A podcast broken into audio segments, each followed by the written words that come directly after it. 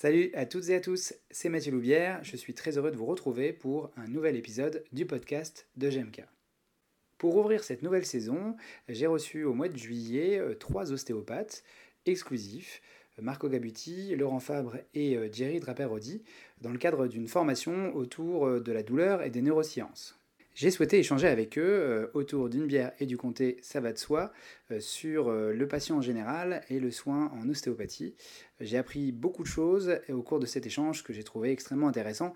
J'espère qu'il en sera de même pour vous. Comme d'habitude, vous pouvez retrouver sur notre site internet dans la rubrique blog d'autres interviews, des cours gratuits, des podcasts diverses et variés et également nos formations sur notre site internet www.gem-k.com. Je vous souhaite une très bonne écoute et une très bonne rentrée.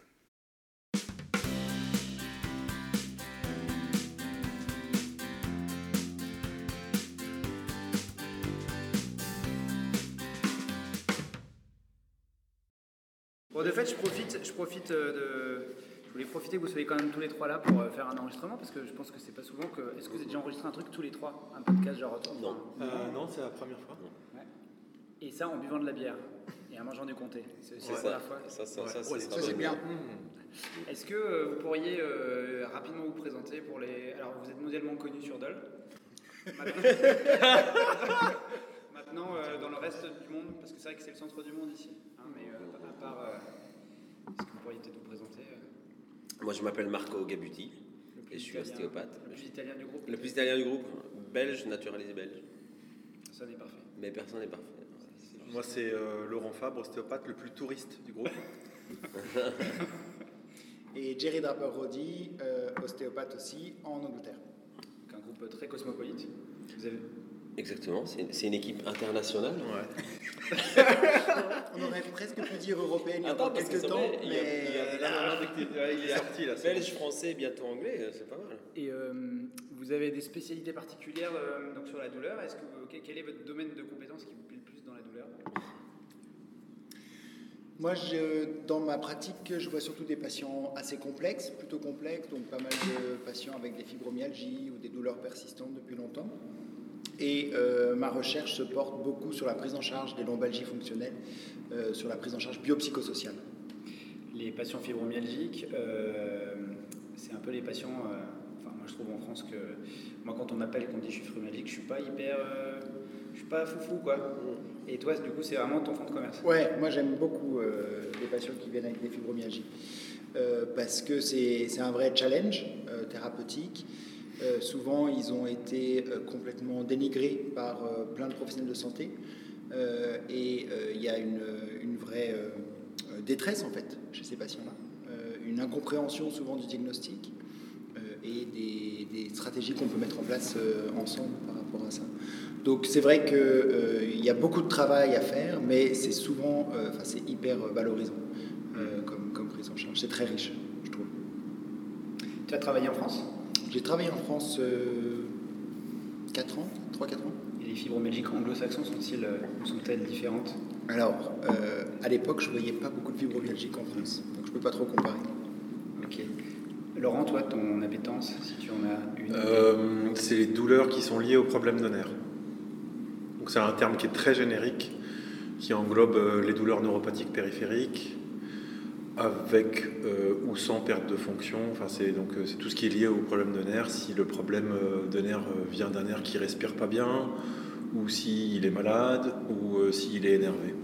Qui respire pas bien, genre le. Euh, compression ischémique transitoire, c'est-à-dire que il y a T'allais parler du MRP là, non. Ah ouais, Ah oui, oui. Non, ça ouais, c'est ouais. moi, c'est moi. Ça, c'est, ça, ma c'est, per- ça, c'est pour le niveau 8. Mais ça, c'est, ouais, c'est ça. D'accord, ok. Et euh, toi, Marco? Bah, moi, j'ai une pratique très éclectique de tout. Euh, Ce que, ce que j'aime bien, c'est euh, ce dont on parle souvent, le, le post-traumatique qui s'arrange pas tout seul. On dit toujours quand on se blesse, c'est bon, m'ont une réparation, puis ça va bien. Et il y a quelques-uns chez qui, malgré tout, ils galèrent toujours après. Et ça, j'aime bien. Mais après, je soigne aussi des bébés, des, voilà. Est-ce qu'on pourrait dire que c'est du le- Ben oui, oui, on- moi, moi c'est c'est comme ça que je l'appelle, du du, de l'aigu qui dure et qui n'est pas du chronique. c'est vrai que je suis ad- admiratif, qui- parce que tu dis que tu prends des, fibromyalgique, effectivement, moi, comme tu as dit tout à l'heure, je suis plutôt désemparé. Je, je, je vais, je vais plutôt le, les aider à, s'y retrouver dans le parcours de soins euh, auprès d'autres praticiens.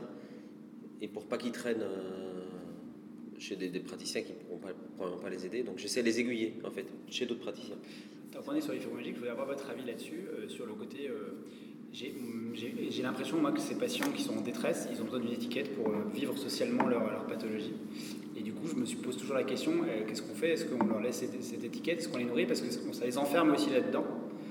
Et, euh, et de fait, moi, en tant que. Je ne suis pas spécialisé en douleur persistante, mais je suis toujours un peu gêné avec ça. Je ne sais pas quoi faire au niveau justement de quelle aide je peux leur apporter par rapport à cet étiquetage pathologique Ouais, moi dans mon expérience, euh, les patients ont souvent été très rassurés euh, d'avoir en effet un diagnostic, euh, parce que au moins, il y a, comme tu dis, il y a un nom qui est posé, on sait de quoi on parle. S'il y avait des craintes que ce soit quelque chose plus pathologique ou plus sinistre, ça les rassure que entre guillemets ce ne soit que fibromyalgie, même si une fibromyalgie a un impact fonctionnel et émotionnel qui est très large.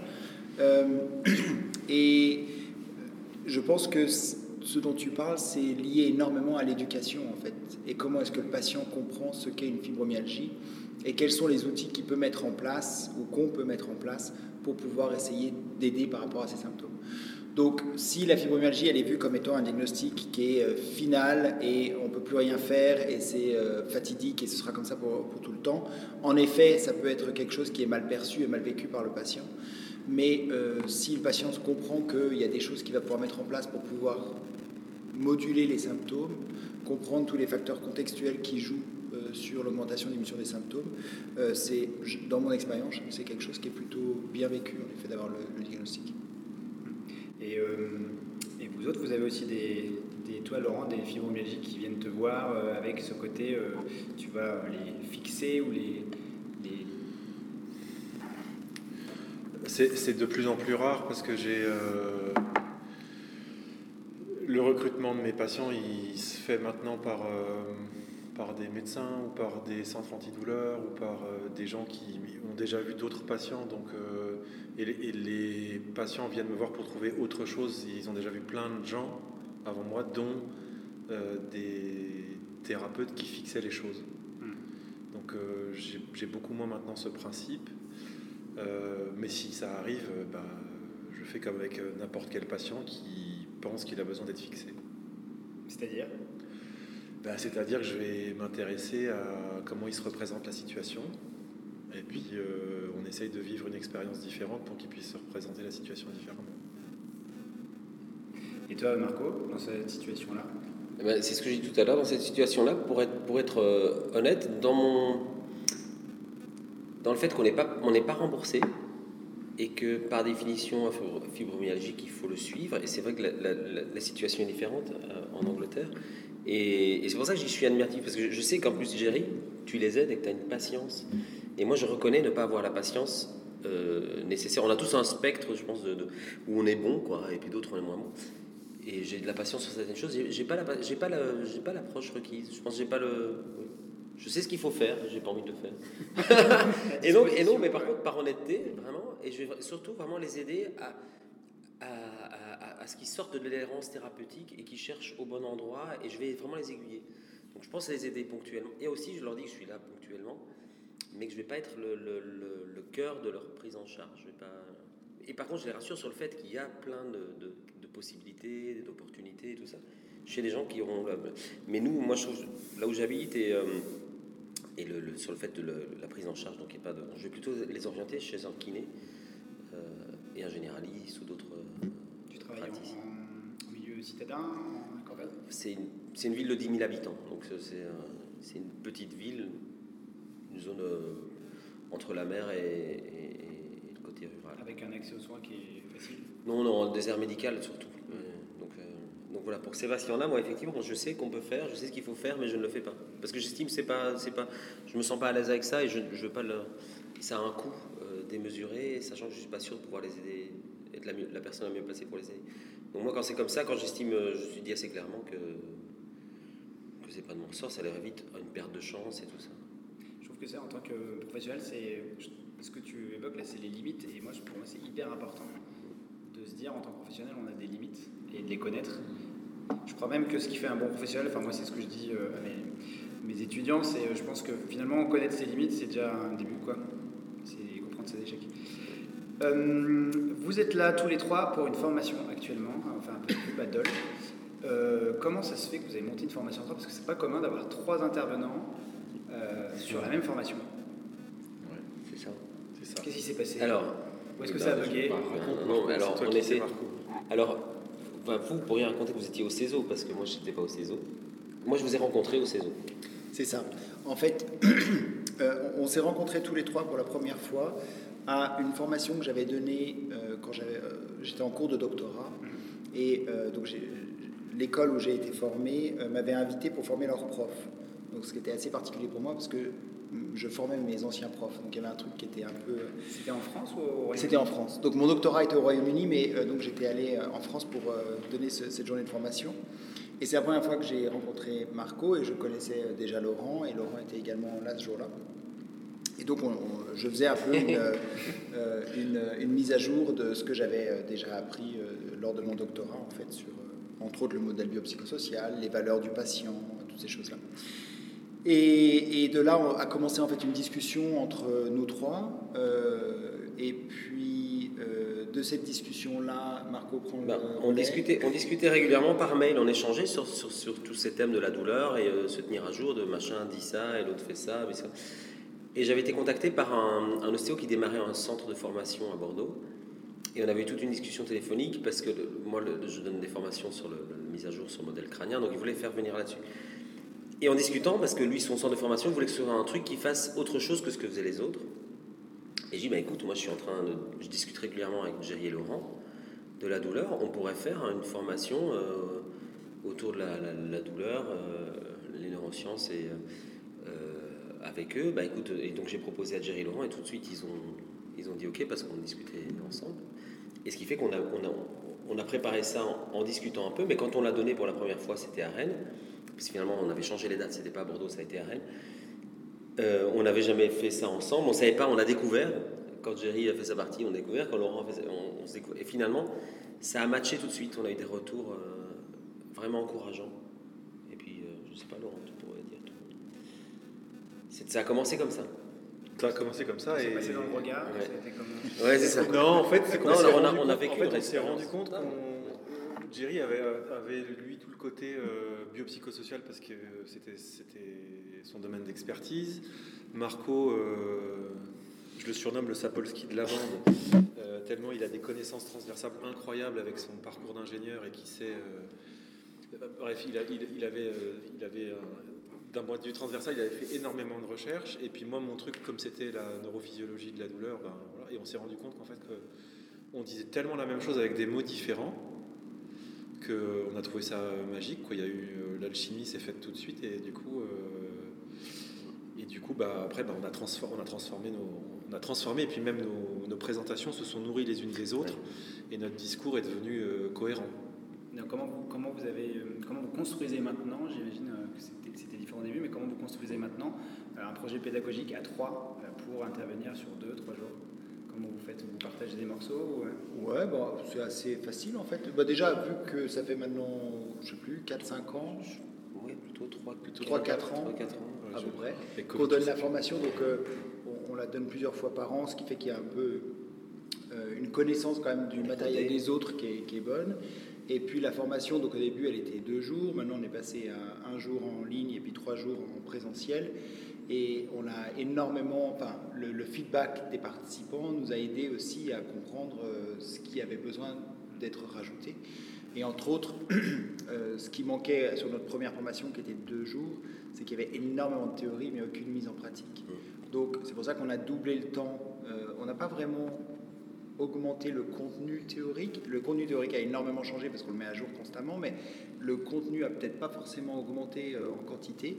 Par contre, maintenant, il y a beaucoup plus d'ateliers de mise en pratique pour que quand le praticien euh, lundi va au cabinet, euh, il puisse déjà commencer à mettre en place, enfin, qu'il- ait déjà expérimenté dans le week-end. en fait. Et après, c'est des discussions, en fait, c'est-à-dire qu'on fait des brainstorming et on dit, bah là, par exemple, euh, Rappelle-toi, euh, cette journée, euh, à la fin, ils étaient fatigués, donc peut-être qu'on devrait enlever une partie, mettre plus euh, les ateliers dans l'après-midi. Enfin bref, on- et en fait, on, on, essaye de trouver un équilibre au fur et à mesure, et là, il commence à être plutôt chouette l'équilibre. On a beaucoup ajusté, hein, en fait, on a beaucoup fait. On a commencé avec, et on a tenu compte du retour des, des pa- des participants. Nous, entre nous, on discutait. On dit, tiens, on va essayer de mettre cette partie-là plutôt avant. Celle-là, on l'a fait en deux fois. Celle-là, on l'enlève. Celle-là, on l'ajoute. Et on a, on a pas mal ajusté. Et là, je pense qu'on a vraiment atteint le, un peu la vitesse de croisière. On a trouvé la bonne formule. Mais, vu que on est tous les deux, de- tous les, tous les trois euh, des geeks, on lit quand même régulièrement et on aime bien se tenir à jour et un peu euh, se challenger comme ça. Et donc, on- euh, nous-mêmes, on, apprend des trucs qu'on ne savait pas l'année dernière ou des choses qui relativisent. Et donc, on, alimente régulièrement nos parties respectives.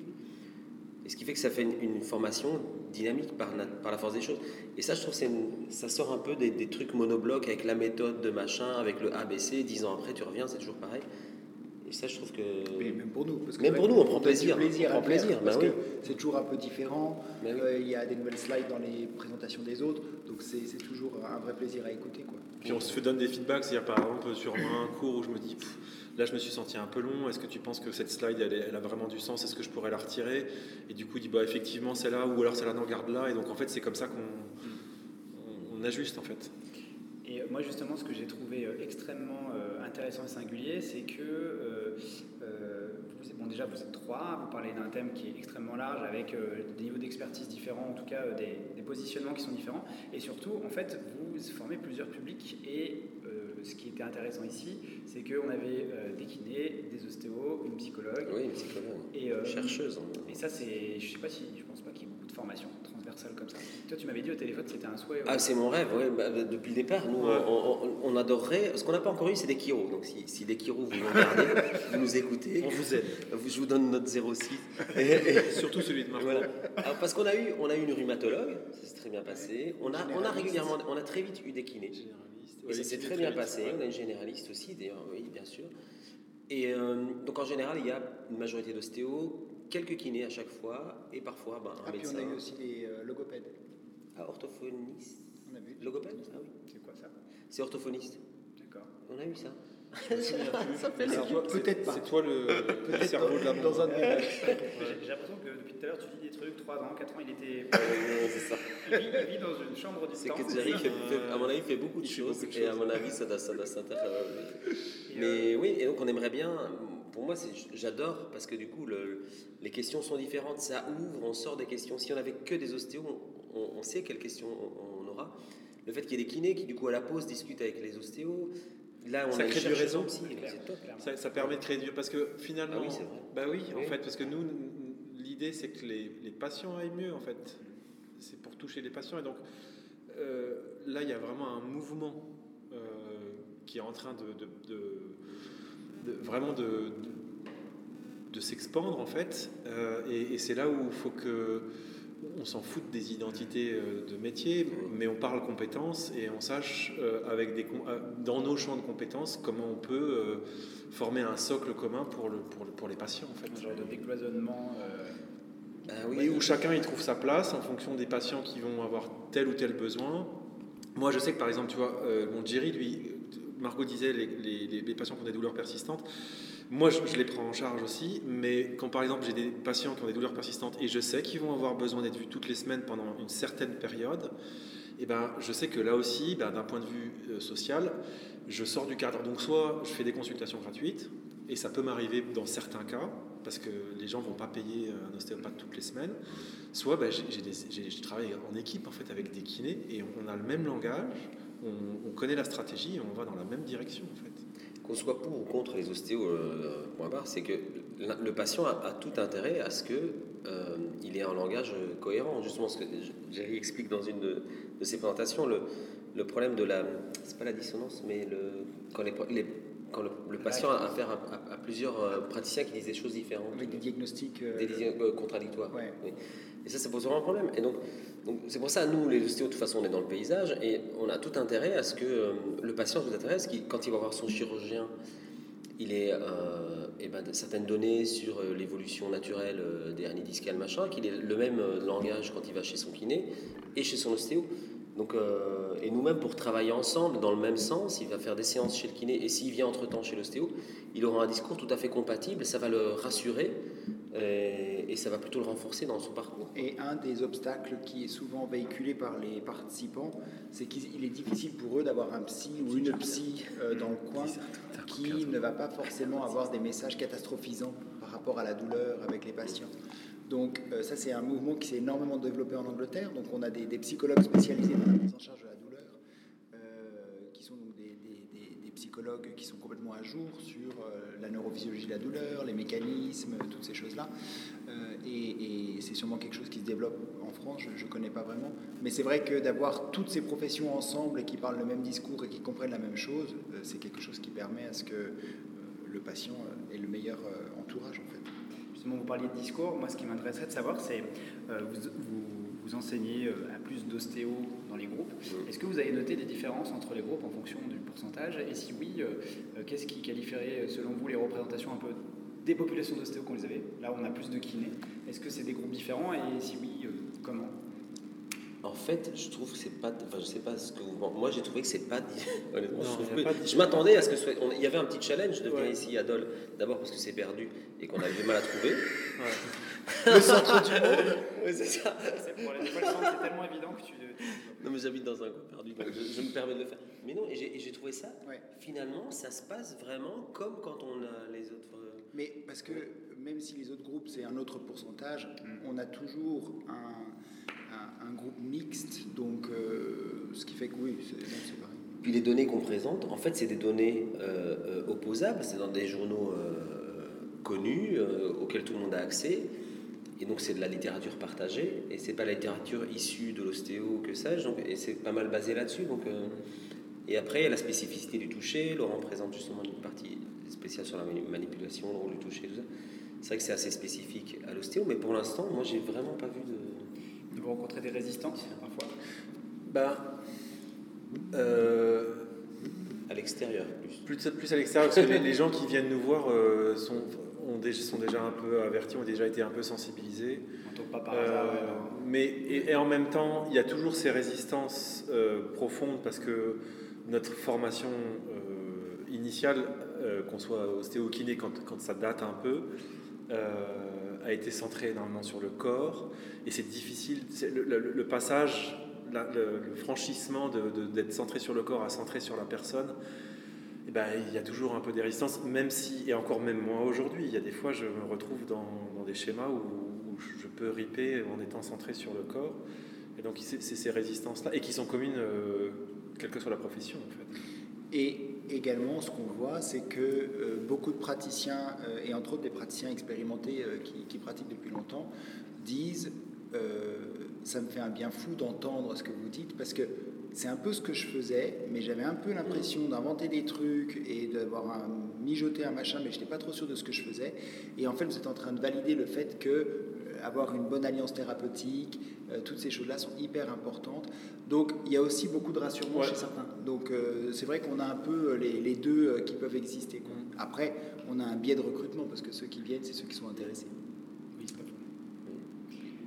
Et euh, justement, si on parle de, de points de. Moi, j'aime bien demander un peu les, les trucs pratiques euh, aux personnes que j'interviewe. Euh, si vous pouviez me donner chacun un ou deux trucs euh, qui vous paraissent vraiment euh, peut-être primordiaux et qui manqueraient à la pratique, qu'est-ce que vous me diriez? Allez, deux trucs. Euh, j'ai pas, j'ai pas compris Vous une répéter la question, pas quelque chose qui est très mal posé. Euh, dans, dans le cours d'aujourd'hui, ou même vous en tant, en tant que, euh, en tant que professionnel, euh, si vous deviez donner deux trucs, deux astuces pour les gens qui nous écoutent, où vous dites ah ça dans votre pratique, essayez de faire ça, ça sera cool. Tu as compris la question? Ouais, alors, euh, je vais essayer de répondre. Euh, moi, le truc qui me. C'est les, deux trucs de Act Up, en fait.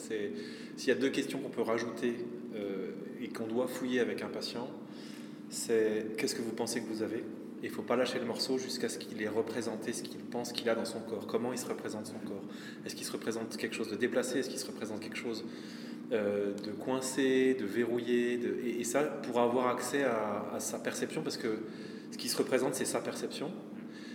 Et ça ne veut pas dire qu'il faut tout de suite lui dire non, non, c'est pas vrai, surtout pas. Il faut lui faire vivre une expérience différente par rapport à sa perception qu'il se représente.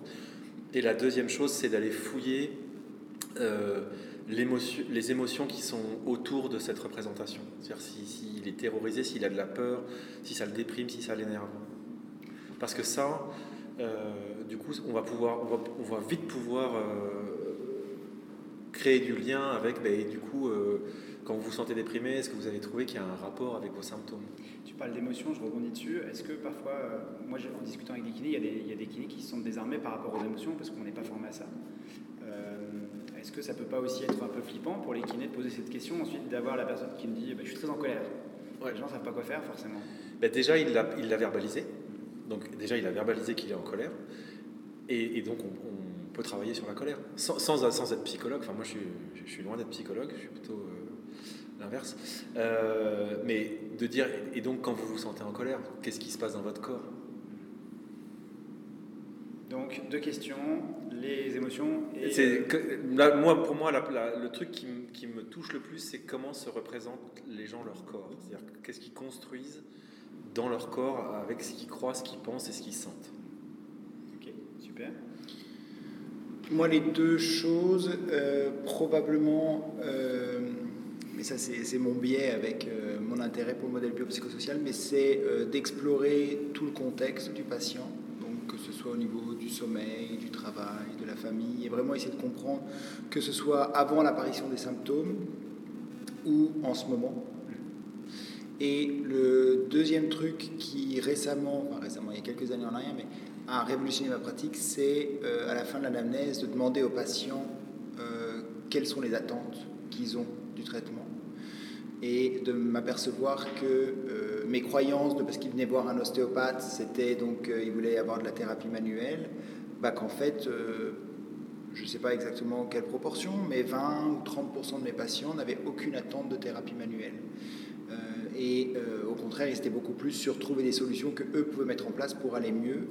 Et, et ça, ça a vraiment ouvert ma perception de tous les outils que j'avais, c'était beaucoup plus facile de les déballer parce qu'en en fait, ça venait de la part du patient. Donc, ouais, euh, demander au patient ce qu'il veut et euh, demander un peu quel est le contexte du patient. Ok, super.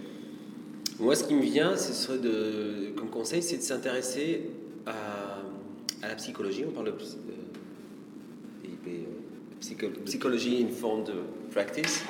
Et, et moi, j'aime bien lire de la psy, de la socio, de la philo. Et je trouve c'est, et notamment de s'intéresser à tout ce qui, est, tout ce qui permet d'améliorer l'alliance thérapeutique, la relation. On a vu l'importance du coup d'être capable d'accompagner le patient et donc de et surtout de s'adapter. Et donc je trouve que moi je trouve ouais, j'encouragerais plutôt à lire des choses euh, en rapport avec ça, comment comment gérer cette interaction avec un, patient. On retrouve pas mal de, de, trucs intéressants dans la psychologie. Effectivement, quand on parle du modèle biopsychosocial, on se rend compte que même nous, thérapeutes manuels, on a tendance à s'informer du psycho et du social auprès d'autres thérapeutes manuels. Et euh, ça peut être intéressant d'avoir directement chez les psys et directement chez les sociologues. Ça, c'est un truc. Et l'autre truc qui peut paraître euh, euh, très différent, c'est de quand même garder un, intérêt pour cette pratique manuelle. Moi-même, j'utilise encore beaucoup mes mains et je trouve pour autant, donc élargir la pratique, pour moi, c'est justement de. Eh ben, élargir. Donc, ce qu'on fait déjà bien faire, faisons-le et recontextualisons-le, mais donc de le garder quand même, et de le, le hands-on, de, de le, valoriser. Et je pense qu'on en aura besoin et des, des bien. C'est ce que je voulais dire, parce que je ne savais pas ce que tu allais dire, bien entendu, mais je pensais que tu allais que tu l'aies pas dit. non, j'allais conclure en quand, disant... Quand tu parlais, je dis, et toi, j'espère que tu vas reprendre. j'allais dire que ce qu'on voit dans les, dans les tips qu'on vient de donner là à chacun, euh, que grosso modo, on, ne s'attend pas à ce que les praticiens changent leur pratique au niveau de l'application de techniques, exercices, de prise en charge. Mais c'est beaucoup plus sur la compréhension contextuelle du patient, comment est-ce que cette, euh, ce contexte peut être intégré dans la prise en charge, comment est-ce que notre communication, verbalisation peut être améliorée pour potentialiser les effets thérapeutiques, mais, euh, mais en rien L'idée, c'est pas d'enlever des outils aux gens, c'est de leur donner d'autres outils pour qu'ils aient une boîte, à, une caisse à outils qui soit encore plus grande et qu'ils aient plus de choses, plus d'arsenal à mettre en place avec leurs patients. C'est carrément pas dans l'idée d'enlever des choses. Ok, et à l'inverse, euh, pour finir, euh, qu'est-ce que vous feriez pour créer un infirme? Quelles sont les erreurs qu'il faudrait faire si on veut faire du mal aux gens? Pourquoi faire du mal aux gens? Ce que je veux dire, c'est que bah, je réponds une question par une question. Ça fait tellement longtemps qu'on a fait du mal aux gens, on, peut peut-être commencer. des erreurs, du coup, qui paraissent euh, évidentes à éviter ben, En fait, euh, c'est en fait, une histoire de mots, en fait. MOTS. Ah, d'accord. Oui, c'est exactement ce que j'allais dire. C'est-à-dire qu'en fait, euh, c'est changer, changer la narration. C'est tout, est, tout est une histoire de narration, c'est la façon dont on raconte les histoires. Et, soit on raconte une histoire qui fait peur, soit on raconte une histoire qui rassure et qui a du sens en fait. Donc, euh, bah, si on veut raconter une histoire qui fait peur, et eh ben il y a plein d'outils pour faire peur en fait. Euh, faire croire aux gens qui sont fragiles, euh, faire croire aux gens qui s'en sortiront jamais, faire croire aux gens que sans nous ils n'y arriveront pas, que heureusement qu'on les a bien replacés, on leur a bien remis le bassin en place parce que sinon ils allaient vivre tordus toute leur vie. Voilà, c'est tout, tout, tout ça en fait.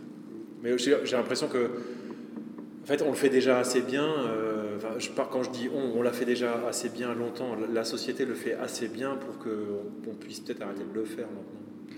Je pense qu'un autre truc euh, qu'il faut qu'on prenne conscience, c'est que il y a un risque assez important à pas euh, remplir le contrat thérapeutique. Donc en général, les patients, ce qui les amène chez nous, c'est ça va être une plainte, une douleur ou une perte de fonction.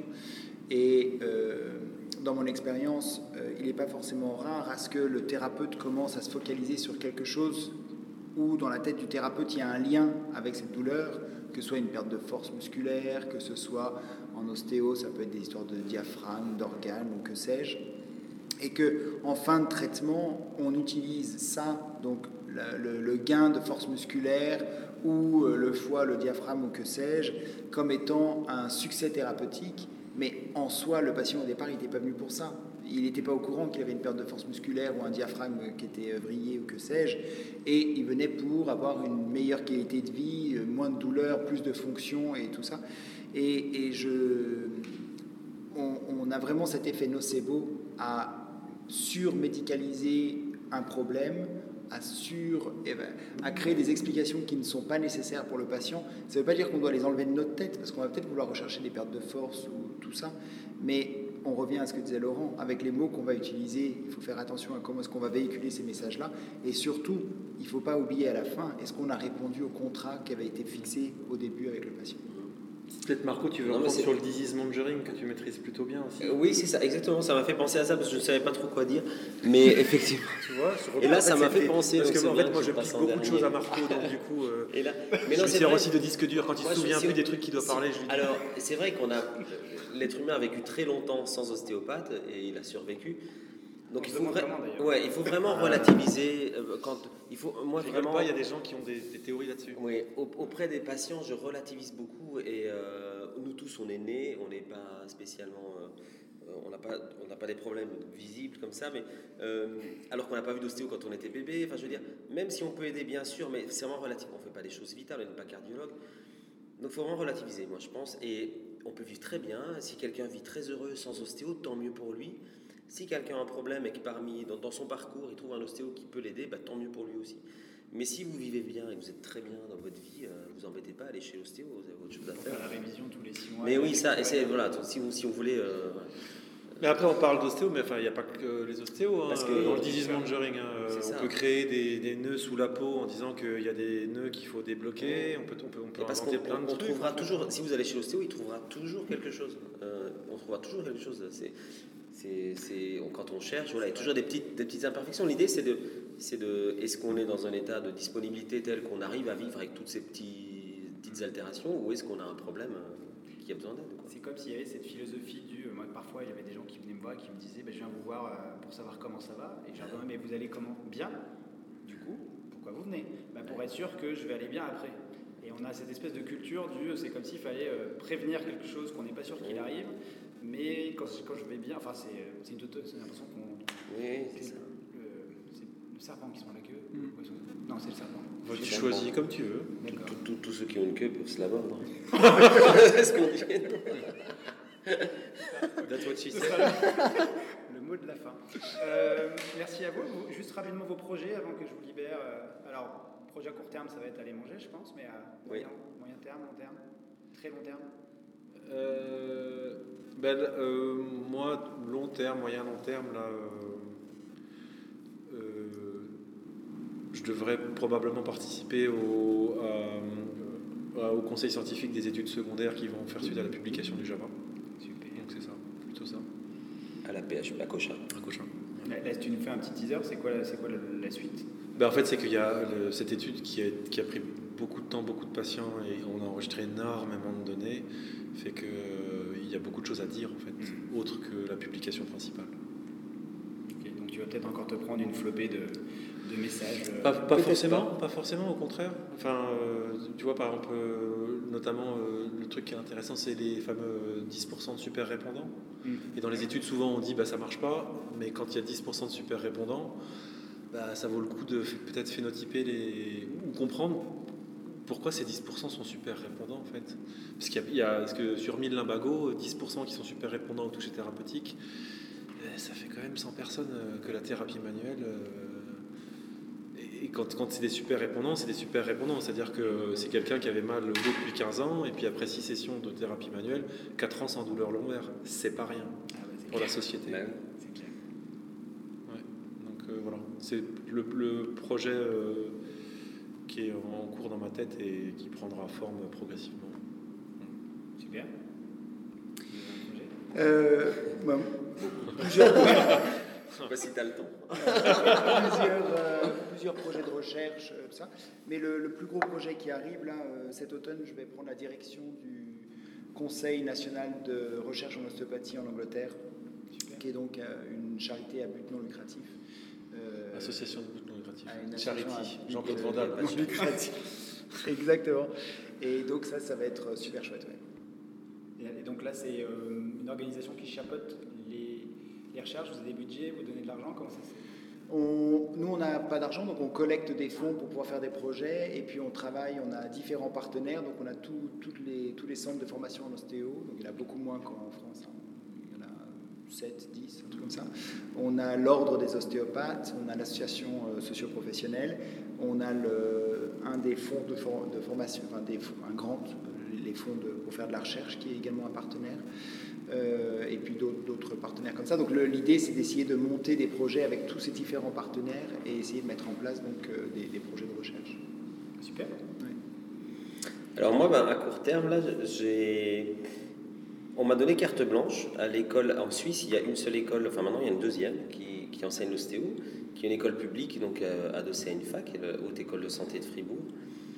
Et euh, ils m'ont donné carte blanche pour reprendre tout le programme du crânien. Ils aimeraient bien revoir la manière dont le enfin l'approche de la tête a été enseignée. Et ils sont tout à fait partants pour repartir sur, euh, d'autres choses. Donc, et c'est vraiment un projet intéressant. Donc je, m'engage là en, septembre à faire ça. Super. Et ben, je vous remercie beaucoup de votre disponibilité après une journée de cours.